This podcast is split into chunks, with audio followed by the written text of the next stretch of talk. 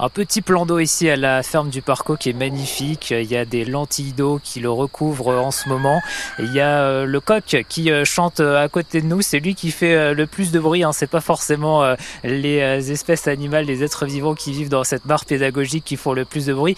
Bonjour Clémence Romagon Rabineau. Bonjour. Vous travaillez ici à la ferme du Parco. Quelles sont les espèces qui vivent dans cette mare pédagogique? Alors là, avec les enfants, on a pu déterminer euh, différentes espèces, donc notamment des punaises aquatiques. Hein, donc on va avoir euh, des ditiques, on a également des notonectes, on va retrouver des gérisses. Euh, vous savez, c'est ce qu'on appelle les araignées d'eau. Donc ça, on en voit évidemment beaucoup, sauf là, effectivement, avec les lentilles d'eau.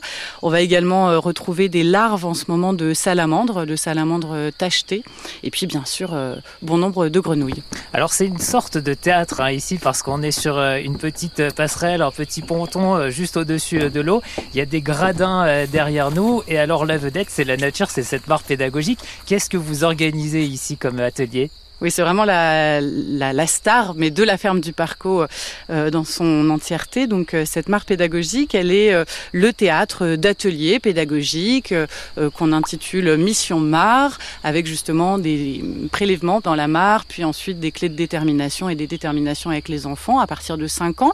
Mais on a également un atelier qui s'intitule La mare du Parco à travers les saisons et que l'on propose aux écoles, donc pour les scolaires, tout au long de l'année sur cinq séances. Et donc là, on va avoir très prochainement la séance sur le printemps, justement.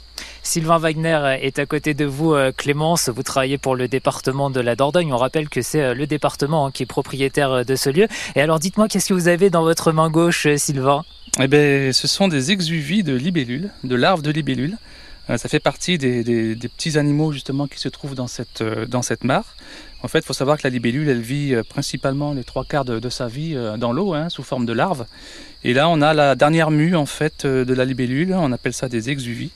Donc la libellule sort de l'eau, s'accroche aux herbes et se transforme en adulte volant la forme qu'on connaît le plus euh, pour, la plupart d'entre nous. Ça veut dire qu'on les voit parfois, euh, ces libellules, prendre leur envol, euh, sortir de cette peau, de cette coquille. Exactement, il faut être là en bon moment. Alors si on veut l'observer, ben, c'est la bonne période, hein. c'est surtout le matin en fait hein, que ça se passe. surtout que la transformation dure quand même entre une heure et quatre heures. Donc si on est observateur et patient, on peut tomber dessus, il faut, il faut juste être là au bon moment. Et il y en a un qui ne loupe pas une miette de ce spectacle, quoique c'est un petit chat qui se prélasse ici autour de cette mare pédagogique, un lieu euh, d'enseignement euh, pour euh, le jeune public, pour les écoles, hein, les écoliers du coin qui viennent régulièrement ici à la ferme du Parcours à Échorniac.